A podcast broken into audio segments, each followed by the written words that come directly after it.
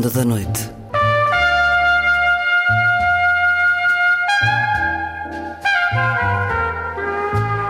Com Luís Caetano.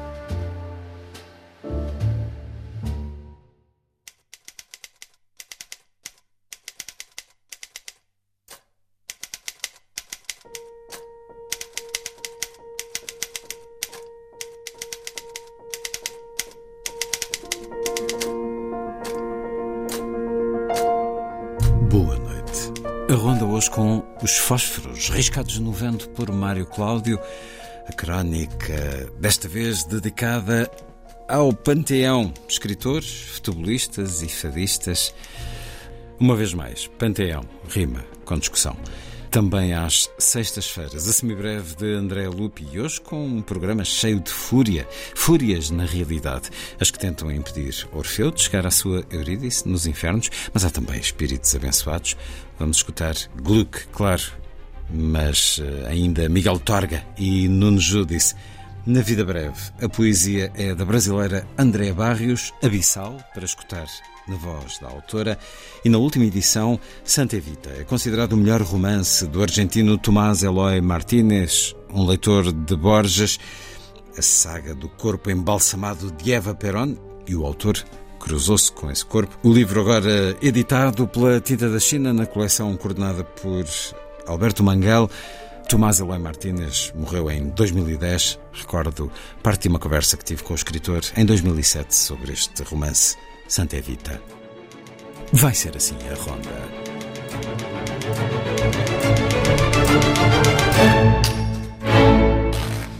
Música a começar.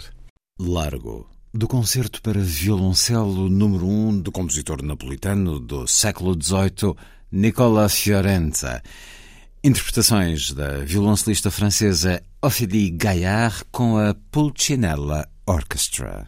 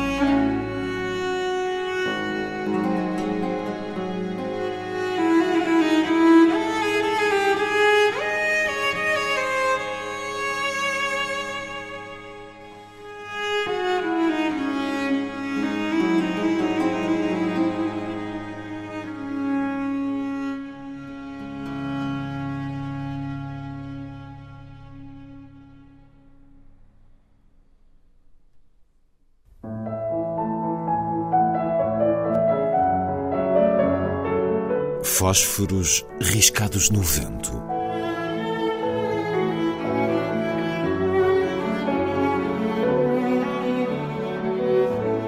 Um programa de Mário Cláudio.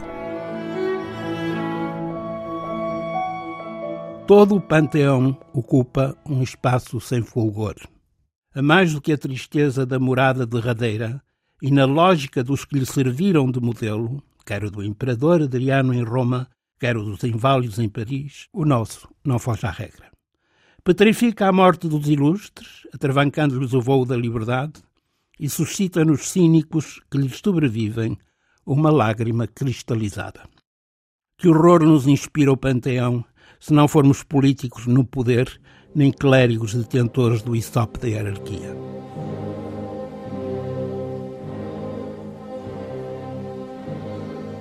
Os alços não falam, mas se o fizessem, murmurariam fungos e bolores, contas de rosário nos dedos apodrecidos e um fedor que só a cinza consegue debelar.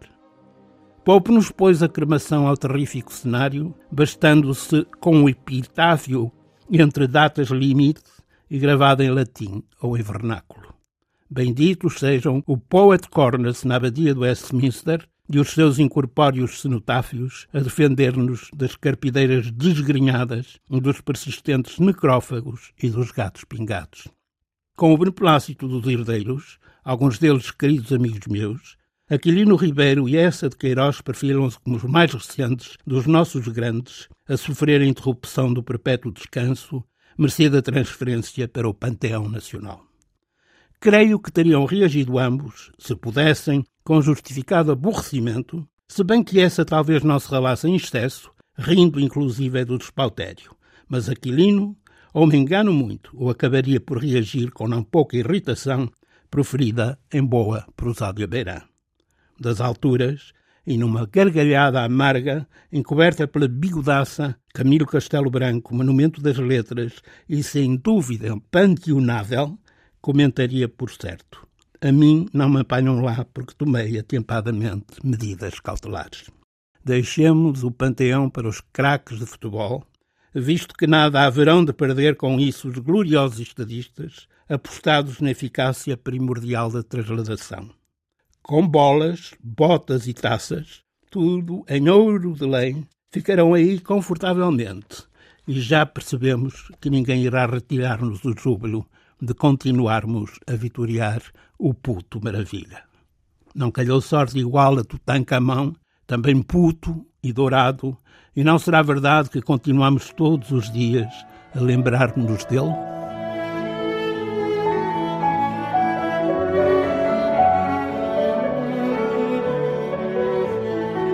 Fósforos riscados no vento. Um programa de Mário Cláudio.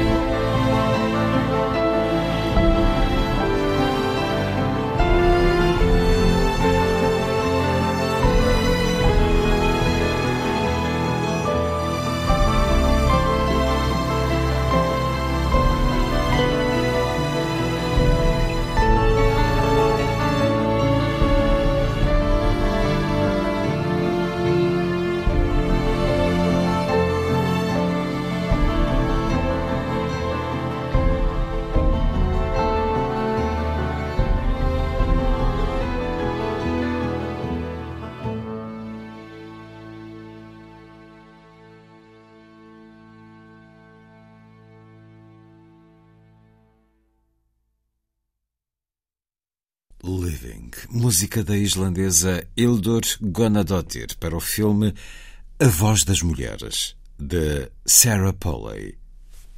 A seguir, uma descida aos infernos, na semibreve, de Andrea Lupi.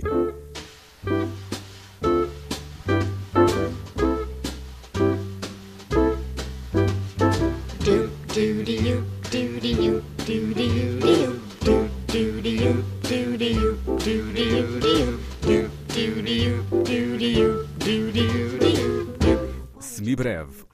uma rubrica de Andrea Lupi.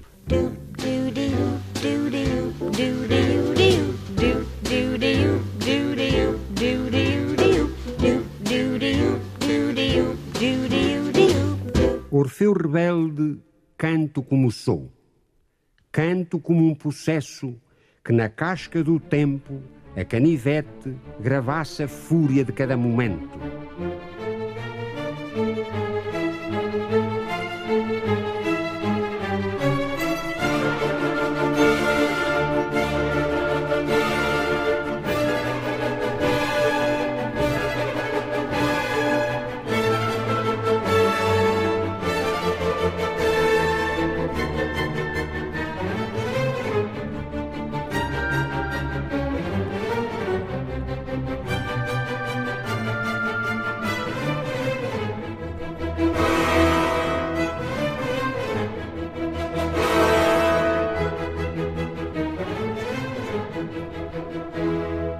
Fúria do Orfeu Rebelde de e por Miguel Torga e a Dança das Fúrias do Orfeu e Eurídice de Christoph Willibald Gluck.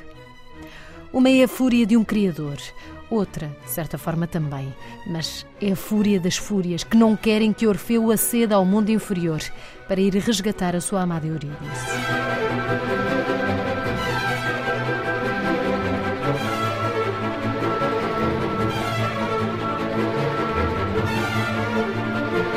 We'll be right back.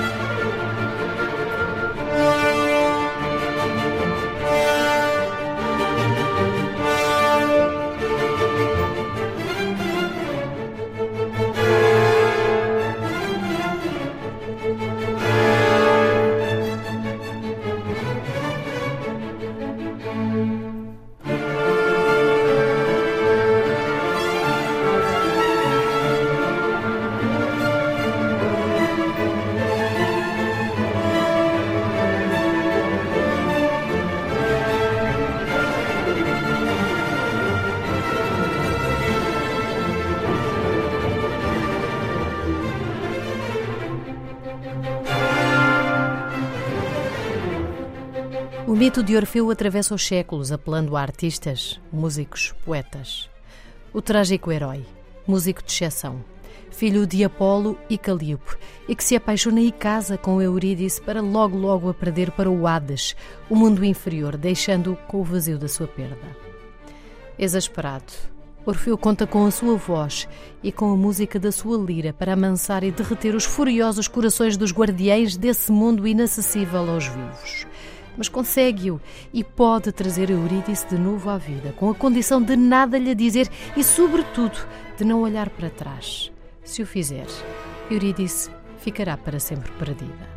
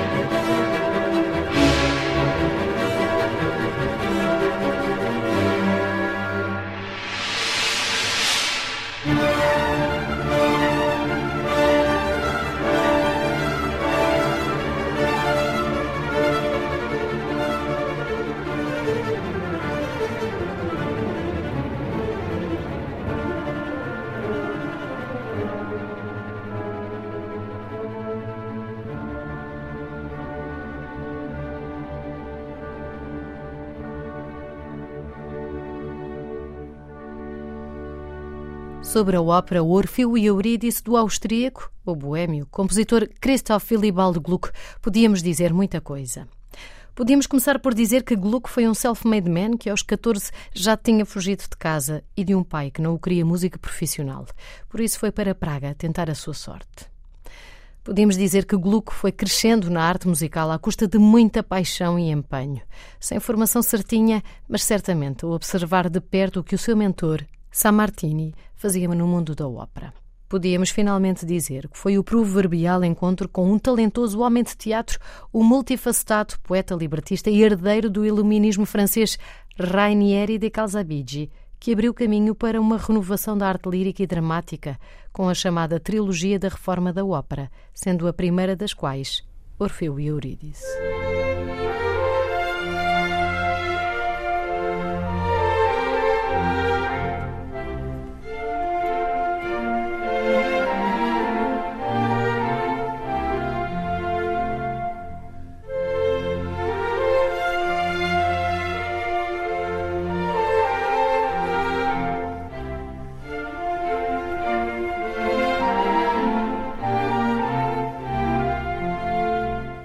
Na ópera de Gluck, composta em 1762 e que abanou o mundo lírico pela simplicidade do argumento e pela eficácia do impacto dramático.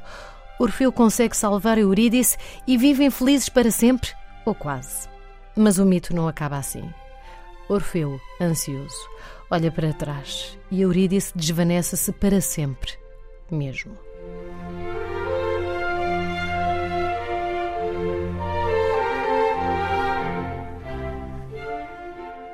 Mas nesta parte, que ouvimos, do segundo ato da ópera, tudo corre bem.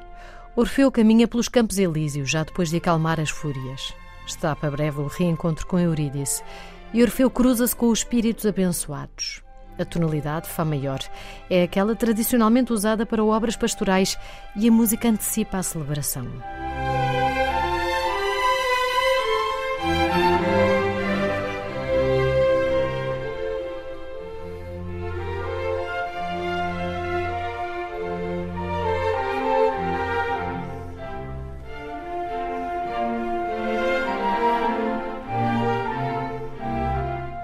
Mas é justamente aqui, neste prelúdio ao júbilo e apenas na versão francesa da ópera, que Gluck introduz uma curta secção escrita na relativa menor.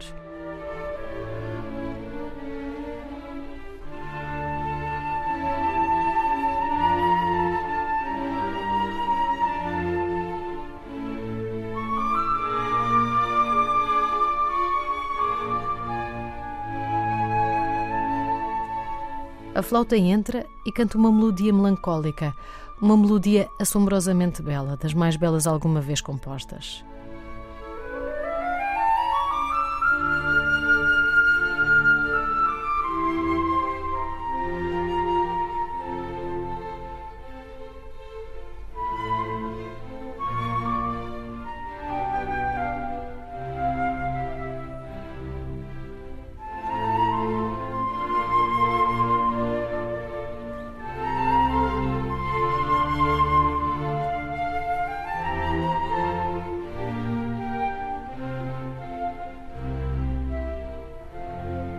Orfeu caminha nos Campos Elíseos junto aos espíritos abençoados e teme pela alegria do reencontro e pelo medo da perda.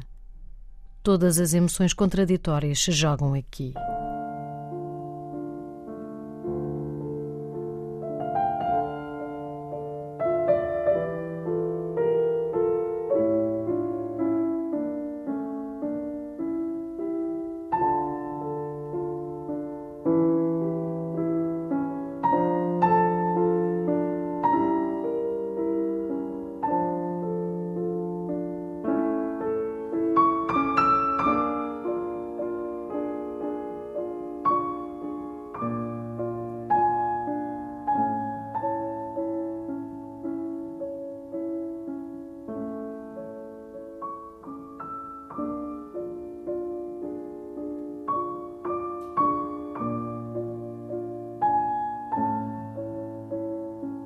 Não ouço nenhuma voz nos pórticos que se abriam para a mais efêmera das alegrias, a que se confunde com o rosto incessante no interior da alma, a pura inscrição do amor.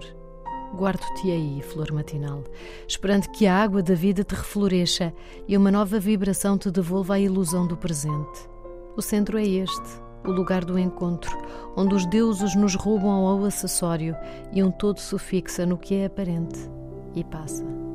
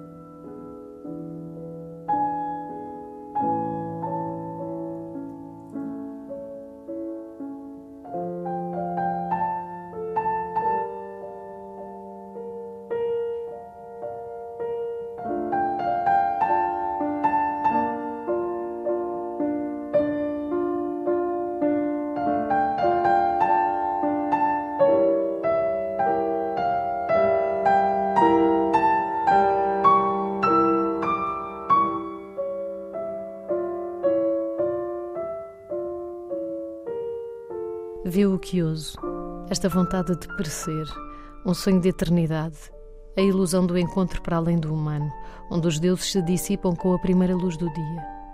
Falo de mim, então, como se o meu tempo fosse outro. Rompo as fronteiras que o divino impõe e essas que eu próprio me coloco, seguindo o caminho de um astro hostil.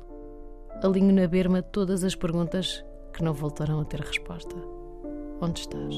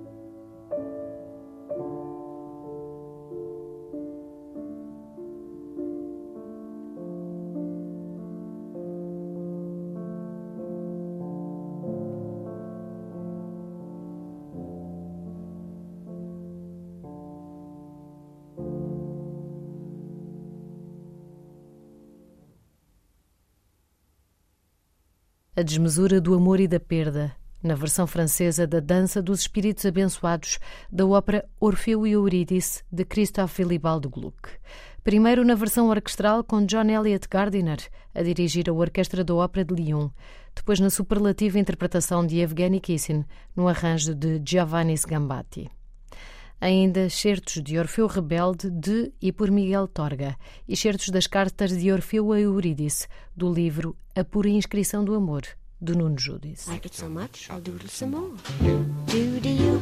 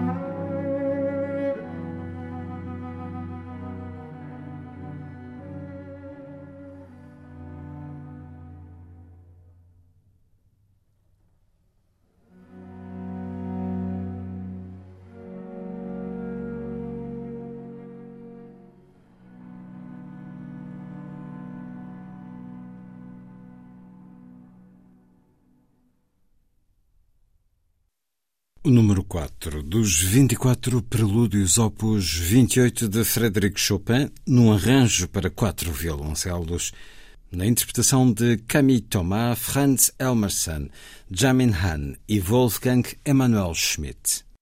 A seguir, mais poesia na noite da rádio.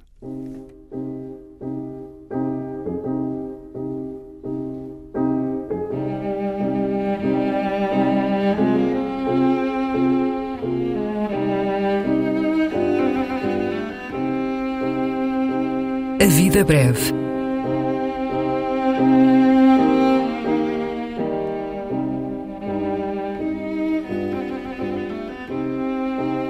Poesia por quem a escreve.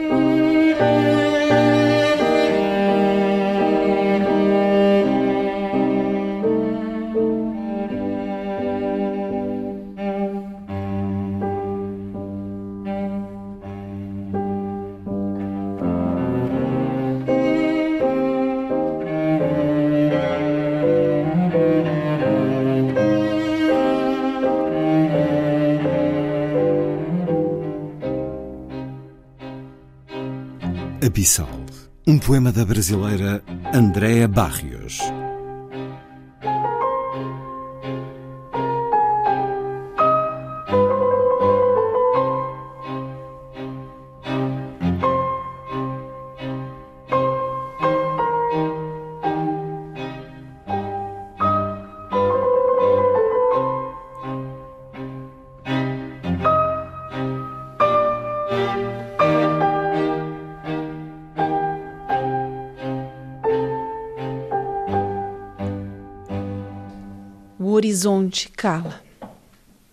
E o veleiro branco, ponto de luz no azul, me leva ao longe, me distrai do que há. Me descuido das minhas margens, ignoro minha superfície. Mergulho em minhas águas, mar de mim. Abro os olhos e descubro o azul sem fim o índigo mais profundo, escuridão etérea. Desconhecia meu abismo. Nestas águas, encontro o ponto, além do visível, aquilo que me é próprio, todo o meu sangue, todo o meu sempre e meu nunca eterno. Mar que sempre chega sem nunca ter partido, Vai e vem, vai e vem ao sabor da lua. Sobrenado meu precipício e canto como o mar, porque o instante existe para sempre ou para nunca. Quem sabe? Se parto, chego, se volto também. Mar sou eu, na escuridão abissal, encontro a palavra meu porto seguro é o verso, e é nele que lanço minha âncora.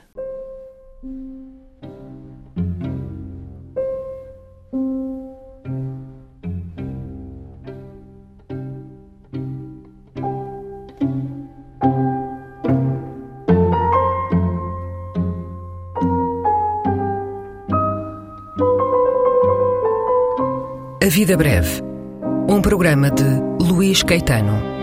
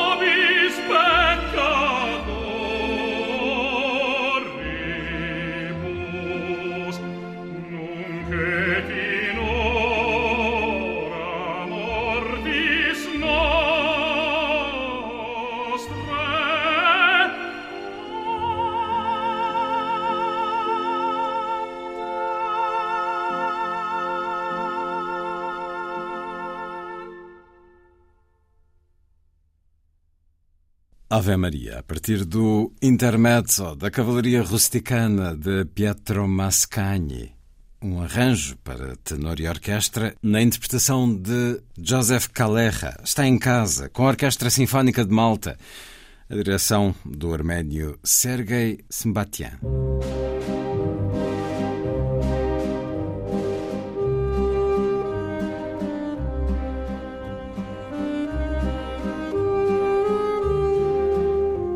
Última edição. Um programa de Luís Caetano.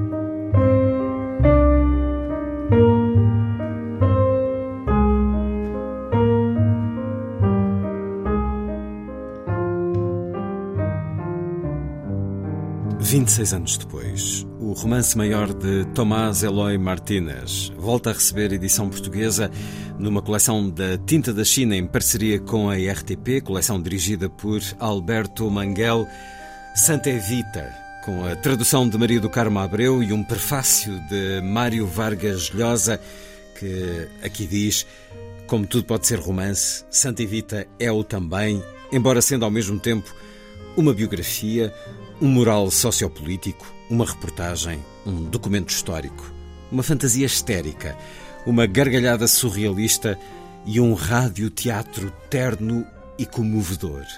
Tem a ambição deicida que impulsiona os grandes projetos narrativos e há nele, sob os alardes imaginativos e os arrebates líricos, um trabalho de formiga, uma pesquisa levada a cabo com tenacidade de sabujo e uma destreza consumada para dispor o riquíssimo material numa estrutura romanesca que aproveita até às últimas gotas as possibilidades da história.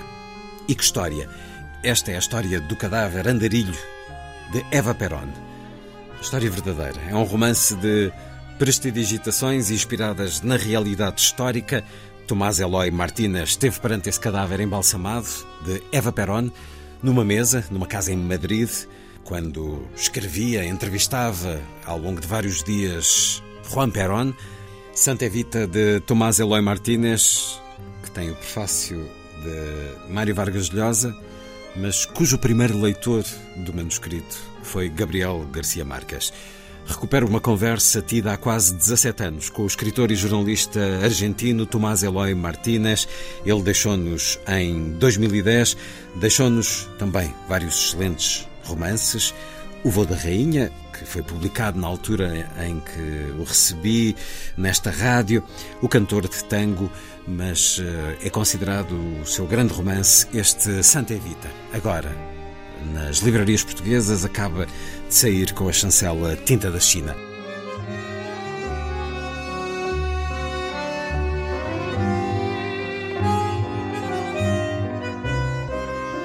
En cierto modo en todas mis novelas hay de uno u otro modo una reflexión sobre el proceso de escritura de las novelas.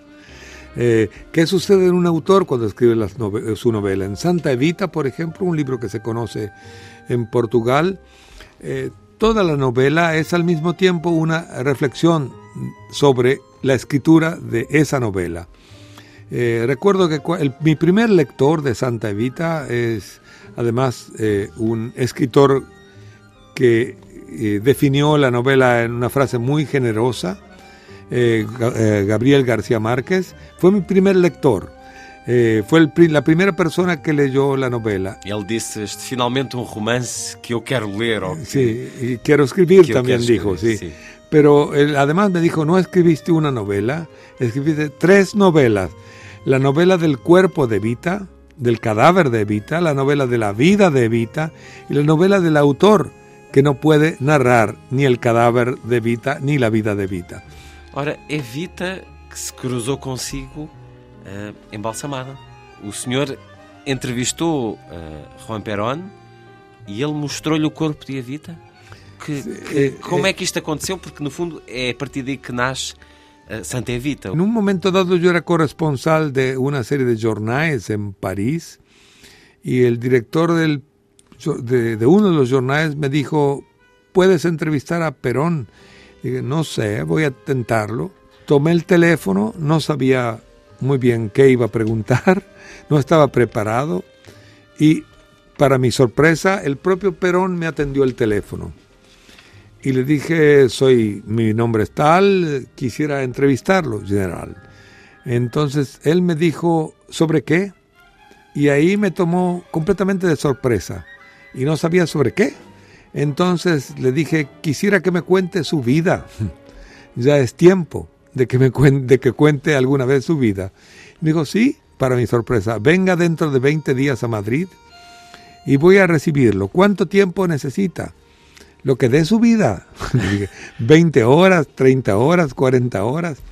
Eh, y así grabé la historia de su vida que se publicó primero como hecho jornalístico, como sus memorias, autorizadas por él. ¿Y acabó por estar con él cuánto tiempo? Eh, cinco días a una, alrededor de cinco horas cada día. Cinco a seis horas cada día durante cinco dias de uma semana. E acabavam por uh, conversar de outras coisas para além da vida de Perón? Acabou por confraternizar com o general? No, confraternizar não, porque Perón imponía certa distância sempre, pero eh, no eh, me contó muchas más cosas, su filosofía política, su trato con los opositores, eh, de qué modo él controlaba las diversas formas del poder. La última pregunta que le formulé fue, ¿se da cuenta usted el último día, porque pensaba que él se iba a enojar conmigo? ¿Se da cuenta, general, general, que Eva Perón le ha ganado a usted la batalla de la historia? que Evo Perón es para la historia más fuerte de lo que usted es. Y eso efectivamente lo ofendió, pegó un puñetazo sobre la mesa que se oye en la grabación y me dijo, Eva Perón fue un producto mío, yo la hice, yo la preparé para que fuera lo que fue. No se da cuenta que Eva Perón sin mí no hubiera sido nadie. En la Argentina no querían creer este relato, lo pasé por las radios muchas veces eh, es una reflexión muy machista en general sobre... Tiempo después lo visité en Madrid, tenía el cadáver de Eva Perón sobre la mesa del comedor eh, y en una escena aparentemente preparada, el, el largo cabello de Eva, del cadáver, estaba colgando sobre un extremo de la mesa, ella estaba cubierta con una sábana. un cobertor, una manta. sí, una manta. Tenía cubierto desde el, el escote, el, la parte superior del pecho, hasta la mitad de los muslos. Isso é uma, é uma cena absolutamente extraordinária. Por que é que ele lhe terá feito essa apresentação? Uma forma de mostrar como ela, depois de morta, ainda estava nas mãos dele? Porque era uma cena, cena montada preparada para que yo la contara como jornalista. Y como jornalista no iba a contar aquello que estaba preparado, no iba a ser, no iba a ser el juego de Perón, porque en el otro extremo de la mesa, peinando con un cepillo los cabellos de Vita, estaba Isabel, la tercera esposa de Perón, a la cual él estaba preparando como sucesora de Vita en ese momento. Era una escena política completamente montada, preparada para que eu la contara nos jornais. Porque, até porque o Tomás Eloy era correspondente de, de vários de, órgãos de informação. De várias, ah, sí, y además porque lo que yo publicara iba a ser reproducido como noticia por los otros periódicos. Pero tenía absoluta conciencia histórica de los hechos. Por que o corpo de Eva Perón estava embalsamado em casa do marido? Eva Perón foi sequestrado, o cadáver de Eva Perón foi sequestrado em 1955, quando Perón caiu. Eh, y, los militares tomaron el gobierno, porque se temía que este cadáver embalsamado, que Eva quería que se expusiera ante el pueblo, como el cadáver de Lenin, o el cadáver de Stalin, o el cadáver de Mao, iba a ser venerado por el pueblo, era un instrumento político en ese momento. E por que é que não foi criado um mausoléu em vez de andarem com o corpo bueno, para trás e para no, frente? No, no, porque el, el, el embalsamador, el médico que embalsamó, tardó mucho tiempo. Quería preservar su, obra de arte. La obra, sí, quería quedarse con la obra de arte. Entonces, eh, tardó tanto tiempo en entregarla que no, que cuando el cuerpo estaba casi listo, eh, el golpe militar eh, desarmó toda su obra. Y Él eh, incluso puso su firma en ese cuerpo de Eva Perón, el médico. Tatuó el cuerpo, hizo un tatuaje con su nombre. Uma espécie de ex-libris. De libre, sí, del, del, del muerto, del, del embalsamamiento. Eh, bueno, entonces cuando los militares se apoderan del cadáver, no saben qué hacer con él. Había dos divisiones, unos grupos de católicos y un grupo de liberales. Los católicos no querían que el cuerpo de Eva se quemara, sino que querían que fuera enterrado en un lugar secreto. Y los no católicos querían que se destruyera en el fuego o como fuera. Eh, entonces trasladaron el cuerpo de Eva a un cementerio en Italia y allí lo tuvieron oculto durante casi 20 años. Eh, en un momento dado, cuando eh, la guerrilla peronista empezó a atacar al gobierno militar, 1970-1971, eh, Perón hizo una negociación con el gobierno militar argentino. Entre esa negociación figuraba la devolución de su grado militar de general, eh, el pago de sus sueldos atrasados y la devolución del cadáver de Evita. El gobierno le devolvió el cadáver a Perón y Perón lo tuvo en su casa eh, durante dos o tres meses hasta que prepararon un mau- mausoleo en la propia casa. Uma extraordinária odisseia Sim. que o Tomás Eloy Martínez retira a realidade para o livro Santa Evita, um livro que foi traduzido para mais de 30 países e que. hum, 30 línguas. 30 línguas. E nessa Odisseia extraordinária há o sentido do endeusamento de Evita por parte de uma nação, por parte de um povo e também O Vô da Rainha. É um livro atravessado pela religiosidade fanática. Encontramos aqui, por exemplo, um presidente que, para esconder, para desviar as atenções de um caso de corrupção, alega ter visto Jesus Cristo, o que depois acaba por despoletar um- uma certa reflexão teológica neste seu romance sobre a impossibilidade de, de ter visões com Jesus Cristo, uma impossibilidade escrita na Bíblia. Até que ponto a religião ainda é capaz destes fenómenos na Argentina, eh, Tomás Ela Martínez? Bueno, la Argentina está llena de pequeños mitos rurales, eh, mitos campesinos, mitos populares. Eh, hay muchos personajes endiosados. En mi provincia, en el norte de Argentina, en Tucumán, hay un criminal eh, que era una especie de Robin Hood, eh, que robaba dinero a los ricos y se los repartía entre los pobres, E que é que, santo? que es venerado como un santo, ahora sí, por el pueblo Como se chama? se llama Bazán Frías, Bazán Frías. Eh, hay otra, otra mujer que muere de sed en el desierto eh, y mientras va caminando por el desierto en la travesía que se llama desde San Luis hasta Mendoza, en el oeste, oeste de Argentino, y es encontrada muerta en medio del desierto con su pequeño hijo en brazos. El hijo sobrevive porque está amamantándolo aún después de muerta. Esta mujer está santificada, se llama la difunta Correa y, y- y pertenece también a ese núcleo de santos populares, de los cuales hay muchos en, en Brasil y en, y en- y en Argentina. Los reyes de Portugal, la Biblioteca dos Reis, eh, llegó a Brasil en 1807, 1808 y hasta 1811. Dos cajas de esa biblioteca se perdieron.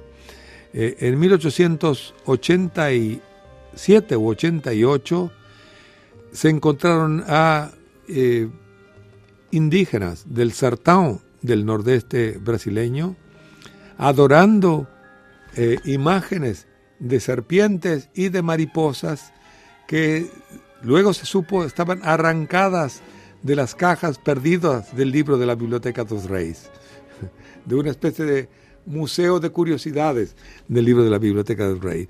Terminaron siendo adoradas, así que cualquier cosa puede ser adorada. Los hombres han creado sus propios dioses, sea de donde fueren. Uns com mais vontade e sede disso do que outros. Outra figura importante da Argentina, com quem o Tomás Eloy Martínez teve uma relação também relacionada com biografia, tal como, como com Perón.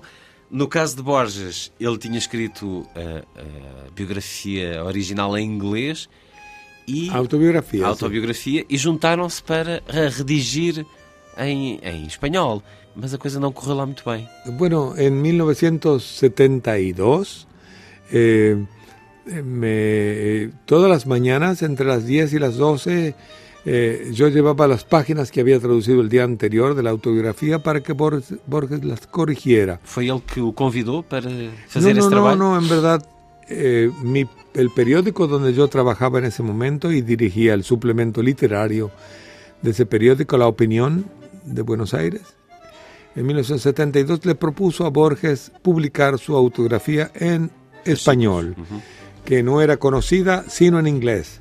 Entonces, me propusieron en el periódico traducir la autobiografía, Borges aceptó y yo dije quisiera que Borges corrigiera porque eh, su español tiene un tono inimitable y no quiero traicionar el tono original de Borges.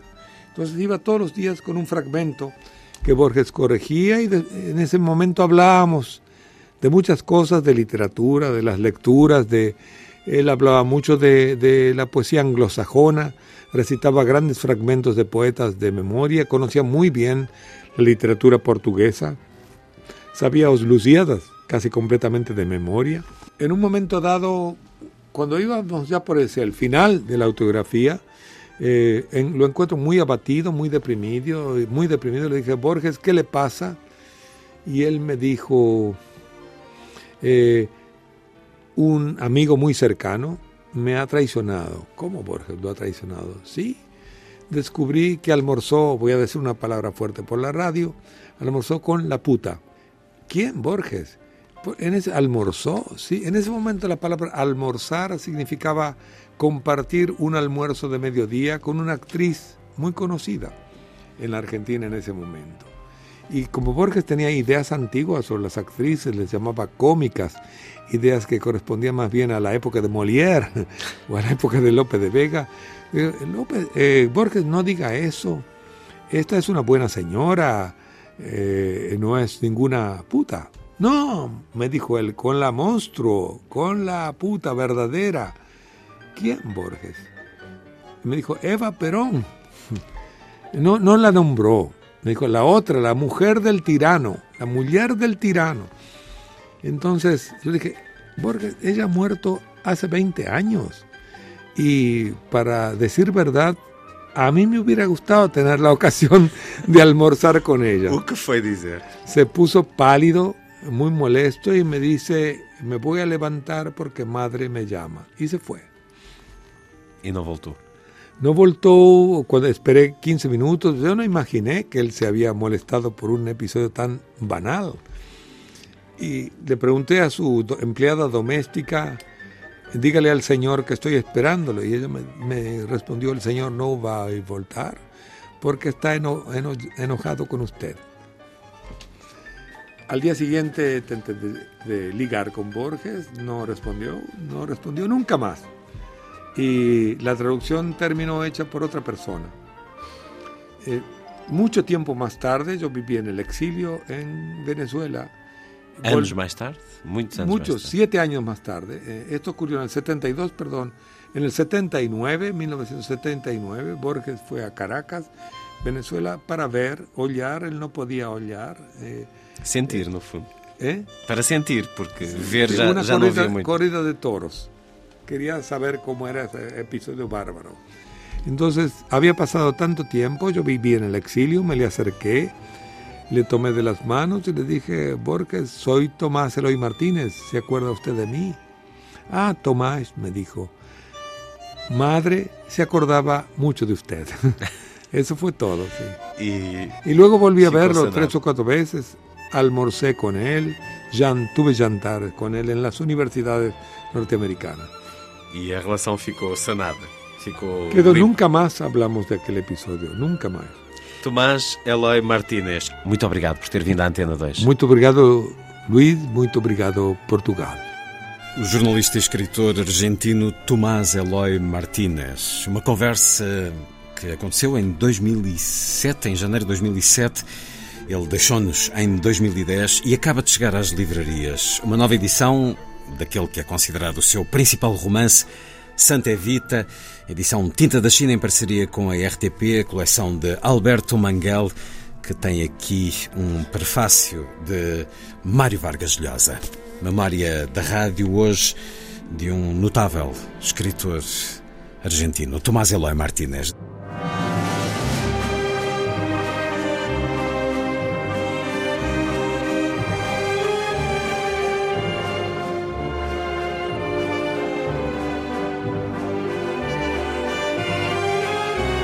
Última edição.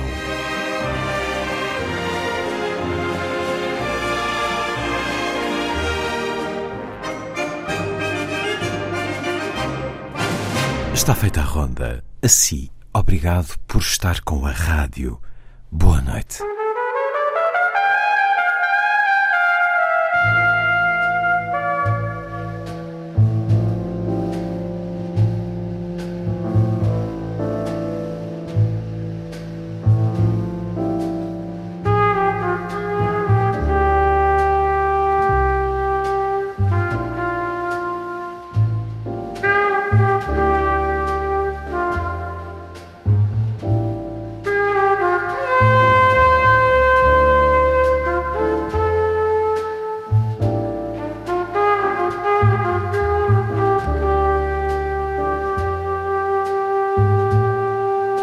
Da Noite.